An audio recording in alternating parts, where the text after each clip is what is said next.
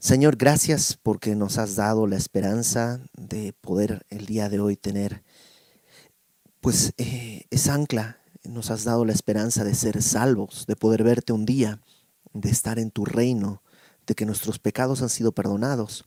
Y queremos el día de hoy acercarnos a tu palabra así, con esa esperanza, entendiendo que somos hijos tuyos, comprados por tu misericordia, pero también queremos acercarnos atentos a lo que tú quieras decirnos, Señor. En el nombre de Jesús ponemos este tiempo en tus manos. Amén. Sofonías, capítulo 2. Sofonías es un, es un profeta, es un libro cortito, realmente. Eh, es un profeta que mm, habla del día de Jehová, que esto hablamos la semana pasada. Eh, hay tres días de los que la Biblia habla.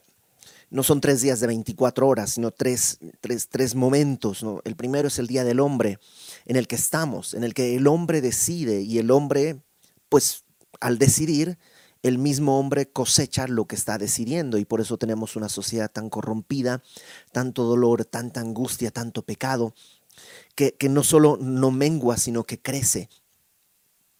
Un día este tiempo va a terminar, el día del hombre, y va a terminar primeramente con el día de Cristo, cuando seamos llevados con Él. Pablo dice a los filipenses que eh, Él está confiado en que nosotros que, Dios va a terminar la obra que Él ha comenzado hasta el día de Cristo, cuando seamos llevados a su presencia. Para nosotros comenzará el día de Cristo siendo llevados a su presencia, pero al mismo tiempo aquí en la tierra comenzará el día de Jehová, que es lo que ha estado hablando, un día terrible, un día de espanto, un día de dolor, un día de juicio. Dios derramará su ira sobre este mundo que lo ha rechazado. Y decíamos también, todo esto como contexto, que la profecía tiene siempre estas tres capas que, que tenemos que, considerar. La primera es una, llamémosle una capa em, local o, cercana, ¿no? En esta primera capa, Sofonías está hablándole al pueblo de Judá y hablándole al pueblo de Judá está diciendo, va a venir Babilonia y nos va a conquistar. Es el juicio de Dios que va a venir. En ese sentido, toda esta destrucción, toda esta, todo, todo este juicio que viene, que dice que no, no quedará nada. Si tú recuerdas, en, en el capítulo 1 de Sofonías vemos como una especie de, del diluvio, ¿no? Así como en el diluvio se extinguió todo, aquí también solamente que incluso se extinguirán las, los animales del, del mar, del agua y no será con agua, sino con fuego. Por supuesto, en este, en este periodo local, en esta interpretación local, no, no pasará tal cual, es solamente una manera de expresar la devastación que habrá. Además de esto, hay una interpretación escatológica, es decir, que habla del final de los tiempos y cómo, sí, al final de los tiempos, efectivamente, todo será deshecho. Dice Pedro que los elementos ardiendo pasarán, todo lo visto, todo lo creado. Apocalipsis capítulo 20 dice que no se halló espacio, lugar, ni para el cielo ni para la tierra. Y yo siempre que leo eso me pregunto, entonces, ¿dónde está? Pues no está. Y dice, solo está el trono de Dios y nosotros delante de él. ¿Dónde? en ese no lugar, en ese espacio que no es ni el cielo ni la tierra. Dios ha quemado todo y entonces hará cielos nuevos y tierra nueva. Y de eso está hablando también eh, en ese sentido escatológico al futuro. Pero también hay un sentido devocional, es decir, que me habla a mí, no precisamente que me vaya a invadir Babilonia, y tal vez no está hablándome de la gran tribulación, sino de cosas más particulares y personales que están sucediendo en mi vida y que Dios quiere usar para eh, disciplinarme o quiere advertirme de una disciplina que puede venir. Ok, capítulo 2.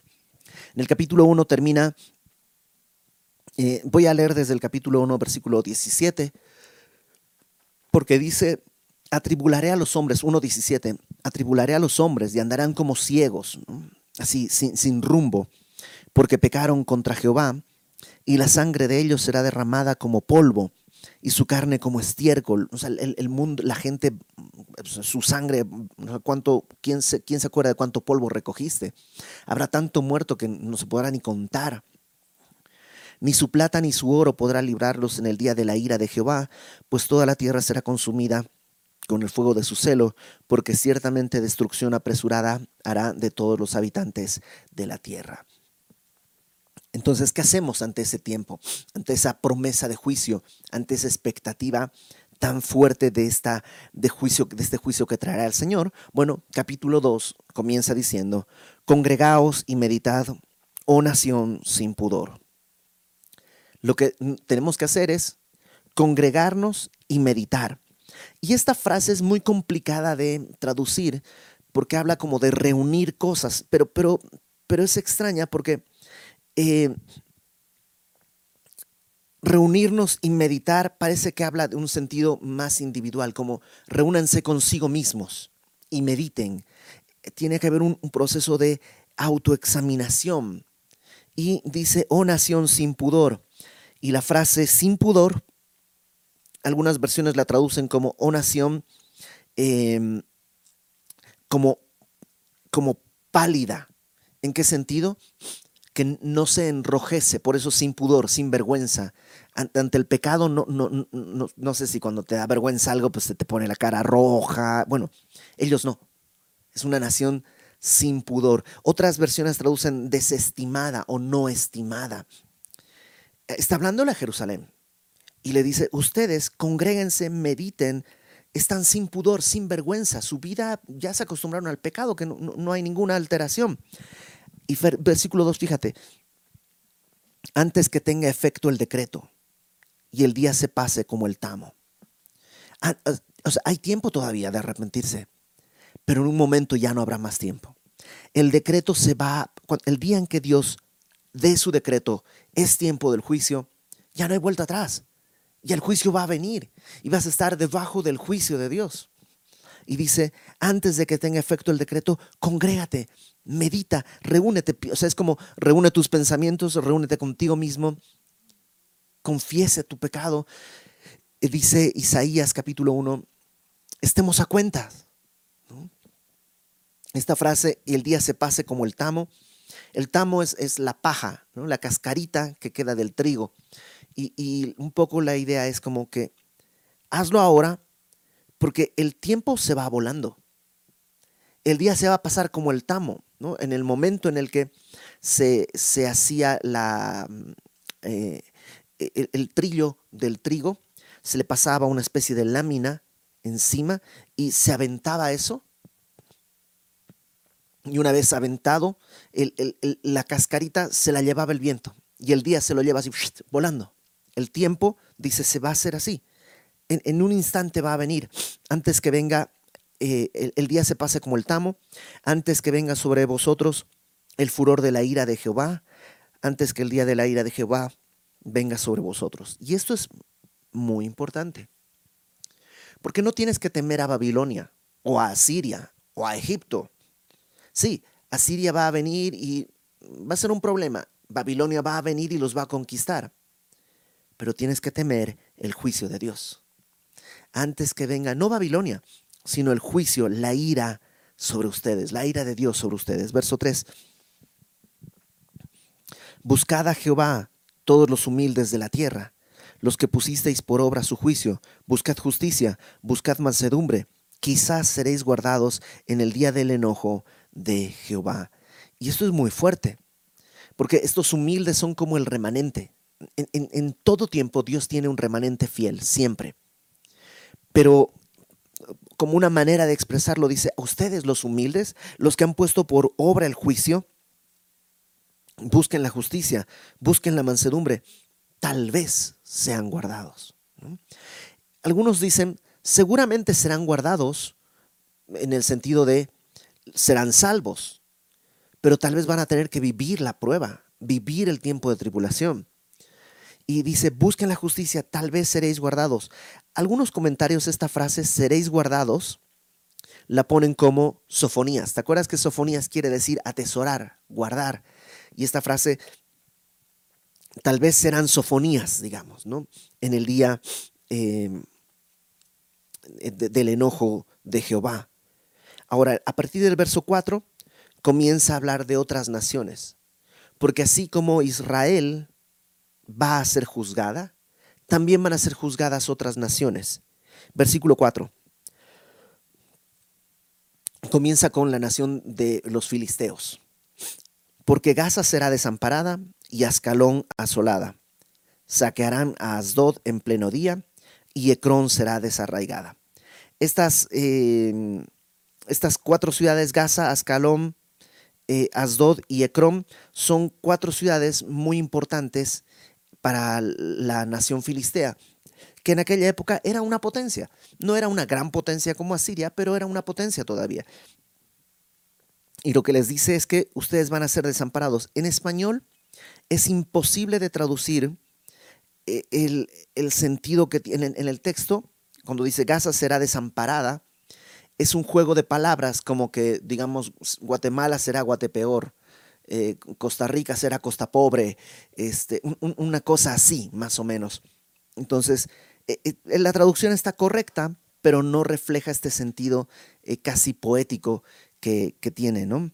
Gaza será desamparada, Ascalón asolada, saquearán a, saquearán a Asdod en pleno día. Esto de saquearán a Asdod en pleno día es a mediodía, lo cual es súper raro porque a mediodía en, ese, en esa zona no se hace nada. El calor, es, el calor es tan fuerte que nadie hace nada. No, no inicias una batalla a mediodía, pero aquí serán sorprendidos porque a mediodía caerá el ejército y Ecrón será desarraigada. Verso 5. Hay de los que moran en la costa del mar, del pueblo de los cereteos. Los cereteos son los filisteos, es lo mismo. La palabra de Jehová es contra vosotros oh Canaán, tierra de los filisteos, y te haré destruir hasta no dejar morador, y será la costa del mar praderas para pastores y corrales de ovejas. ¿Qué está diciendo?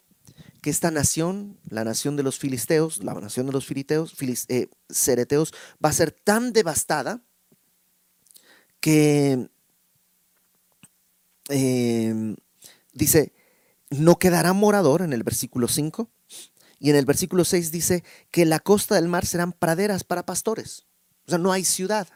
Por ejemplo, Asdod está en la costa, pero va a estar tan desolada que iban a llevar a pastar. O sea, está tan desolada que creció pasto y ahí están llevando los pastores a que coman sus ovejas. Serán ciudades abandonadas. Verso 7. Será aquel lugar para el remanente de la casa de Judá. O sea, esto que el día de hoy es Filistea, va a ser para el remanente de Judá, para los que sobrevivan del juicio, los que queden, este remanente, ellos van a ir ahí.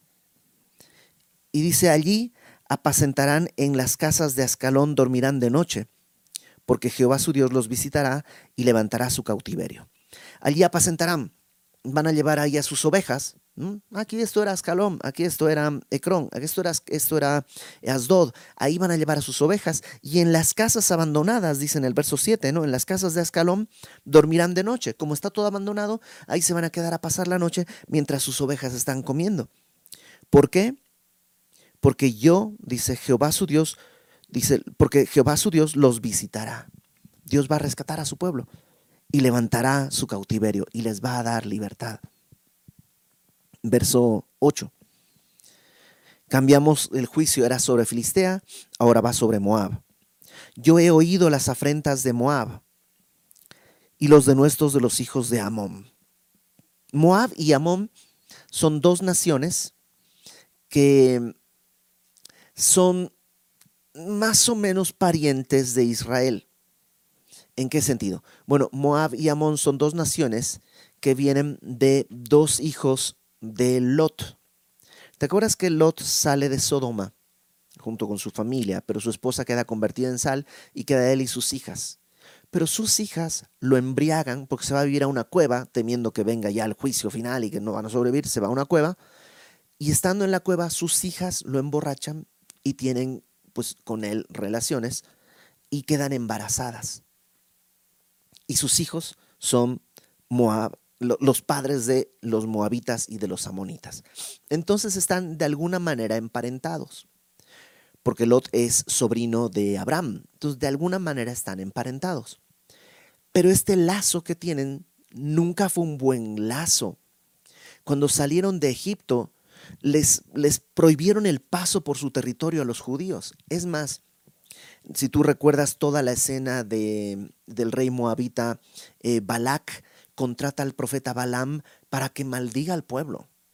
Siempre hubo este problema. De hecho, en Deuteronomio 23 tenemos esta declaración 23.3. Deuteronomio 23.3 dice,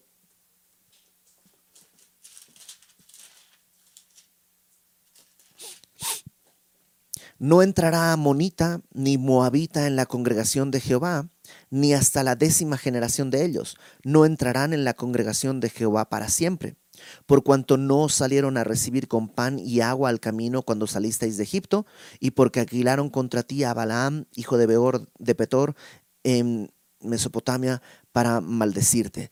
Y ahí más Dios no quiso ir a Balaam, etcétera, etcétera. Entonces los moabitas estaban eh, y los amonitas estaban prohibidos de entrar en, la congregación, en el, pueblo. Pero una prueba de que no es un tema racial es Ruth. Ruth era moabita, pero ella no solo logra entrar en el pueblo, sino que es parte del linaje de nuestro Señor. ¿De qué manera y por qué sucedió eso? Pues simplemente porque ella dice, tu Dios será mi Dios, le dice a Noemí, ¿te acuerdas? Ella está viendo la vanidad de sus dioses y tomando al Dios verdadero en, su corazón. Entonces, bueno, esos son Moab y Amón. ¿Qué dice Dios sobre ellos? Versículo 8. Yo he oído las afrentas de Moab y los denuestos de los hijos de Amón, las burlas, ¿no? las, las faltas de respeto con que deshonraron a mi pueblo y se engrandecieron sobre su territorio el territorio de Amón y de Moab está sobre lo que eran las tribus de Rubén y de Gad. O sea, conquistaron ese territorio y se lo quedaron. Por tanto, vivo yo, dice Jehová de los ejércitos, Dios de Israel, que Moab será como Sodoma y los hijos de Amón como Gomorra. Qué curioso porque sus padres salen de, so, bueno, digo, su papá y su mamá, ¿no? Salen de Sodoma pero ellos, por esta actitud hostil al pueblo, dice, serán como Sodoma y como Gomorra. Y hace otra descripción, campo de ortigas y mina de sal y asolamiento perpetuo. La ortiga es una planta que crece y que es una planta eh, mm, que, irrita, ¿no? Es, una, planta bonita. Al, tocar eh, eh, la, ortiga te puede irritar la, piel. Eh, ya lo decía el, poeta eh, José Martí. cultivo una rosa blanca en julio como en enero para el amigo sincero que me da su mano franca. Y para el cruel que me arranca el corazón con que vivo, ni cardo ni ortiga cultivo cultivo una rosa blanca. Entonces, esta ortiga es eso, lo irritante, eh, y dice, así va a ser su tierra, Amón y Moab, será como campo de ortigas, como mina de sal. ¿De qué sirve una mina de sal? No se puede sembrar nada, es totalmente... Em, es, un, lugar eh, eh, árido, asolamiento perpetuo. Dice después, el remanente de mi pueblo los saqueará y el remanente de mi pueblo los heredará. Esto no ha sucedido todavía. Es parte de las profecías que estamos esperando que se cumplan en algún momento. Verso 10. Esto les vendrá, ¿por qué razón? Por su soberbia, porque afrentaron, porque dice, menospreciaron y se engrandecieron contra el pueblo de Jehová de los ejércitos. Desecharon al pueblo. En Ezequiel, si me acompañas, Ezequiel 25, Ezequiel 25.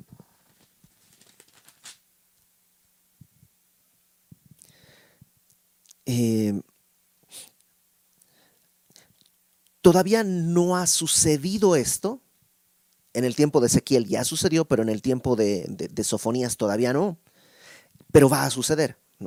Entonces Dios dice aquí, afrentaron por su soberbia, afrentaron y se engrandecieron contra Jehová de los ejércitos y todo esto. No ha sucedido todavía en el tiempo de Sofonías, pero sucederá después. Y cuando Ezequiel escribe, ya pasó. ¿Qué es lo que pasó? ¿De qué manera afrentaron? ¿De qué manera eh, su soberbia dice que se engrandecieron contra el pueblo? Bueno, Ezequiel 25 dice en el versículo 1, vino a mí palabra de Jehová diciendo, Hijo de hombre, pon tu rostro hacia los hijos de Amón y profetiza contra ellos. Y dirás a los hijos de Amón, oíd palabra de Jehová el Señor. Así dice Jehová el Señor. Por cuanto dijiste, Ea, bien, cuando mi santuario era profanado y la tierra de Israel era asolada y llevada a un cautiverio la casa de Judá, por tanto, he aquí yo te entrego por heredad a los orientales y pondrán en ti sus apriscos y plantarán en ti sus tiendas, ellos comerán tus cementeras y beberán de tu leche. Y pondré a Rabá por habitación de camellos y a los hijos de Amón por majada de ovejas, y sabréis que yo soy Jehová. Porque así ha dicho Jehová el Señor, por cuanto batiste tus manos y golpeaste con tu pie y te gozaste en el alma con todo tu menosprecio para la tierra de Israel, por tanto he aquí yo extenderé mi mano contra ti y te entregaré a las naciones para que seas saqueada, etcétera, etcétera, etcétera. ¿Qué pasó? Cuando Israel, cuando Judá estaba siendo conquistada por Babilonia, los, em, los amonitas, los moabitas estaban, dice, batiendo palmas, aplaudiendo, diciendo, ¡Ea, ea, qué bien! aplaudiendo, ¡Ah, muy bien, bravo, excelente! Eh, estaban como celebrando la caída de, del pueblo. Y, y Sofonías lo que dice es, por ello, porque se engrandecieron por sus soberbias que va a pasar todo esto. Versículo 11. Terrible será Jehová contra ellos, porque destruirá a todos los dioses de la tierra, y desde sus lugares se inclinarán a él todas las tierras de las naciones. Sí, Dios va a destruir a todo ídolo. Solo Él va a gobernar, y todos se inclinarán delante de Dios. Toda lengua va a confesar que Jesús es el Señor, toda rodilla se va a doblar delante de Él. Verso 12. También vosotros, los de Etiopía, seréis muertos con mi espada eh, Etiopía probablemente hace referencia a Egipto. ¿Por qué? Porque en este tiempo, según los historiadores, el rey de Egipto era etíope. Es decir, no era egipcio, sino etíope, el rey de Egipto. Y Dios está trayendo este juicio también sobre Egipto. Dice, seréis muertos con mi espada.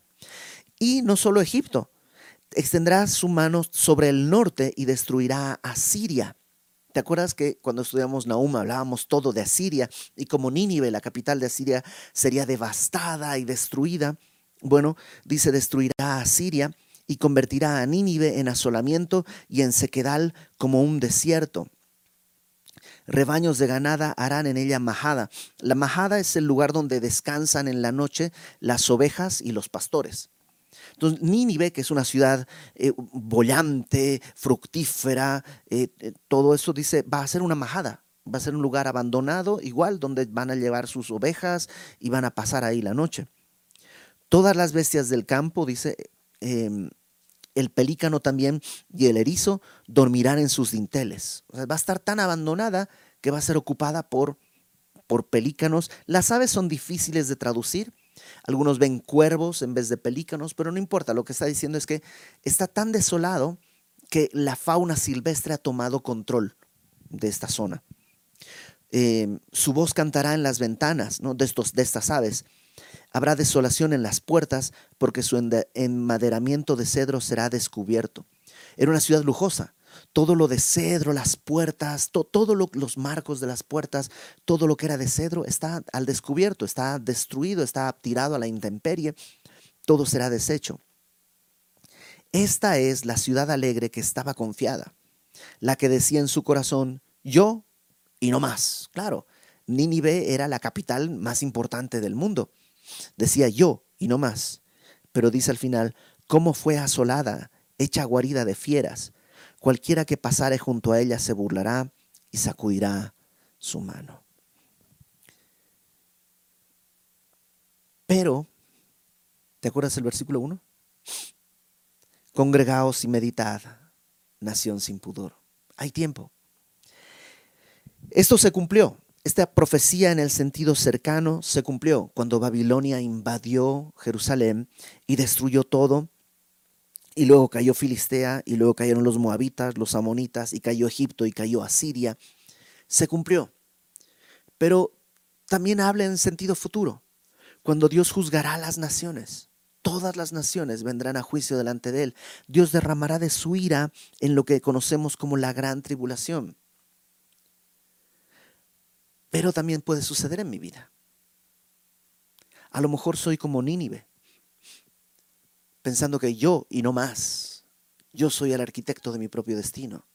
Yo el otro día, creo que les comenté, veía a un actor que decía, si Dios existe y un día me pongo delante de Él, número uno, yo creo que tendrá que perdonarme porque, y darme la salvación porque creo que he sido una buena persona. Y número dos, va a tener que explicarme algunas cosas. Y, y ok, yo y no, y no más, esa actitud confrontadora, rebelde, soberbia, altanera, de, Asiria, de, Etiopía o de Egipto, de los amonitas y los moabitas eh, contra Dios. Eh, a veces nosotros la tenemos. Tal vez no lo verbalizamos, pero nuestro corazón cuando Dios dice, pide perdón y humíllate.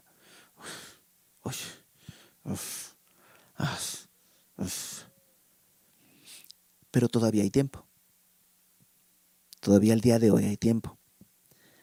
Todavía el decreto no ha tenido efecto. Todavía el tamo no se lo ha llevado el viento. Todavía hay tiempo. ¿Y qué debemos hacer?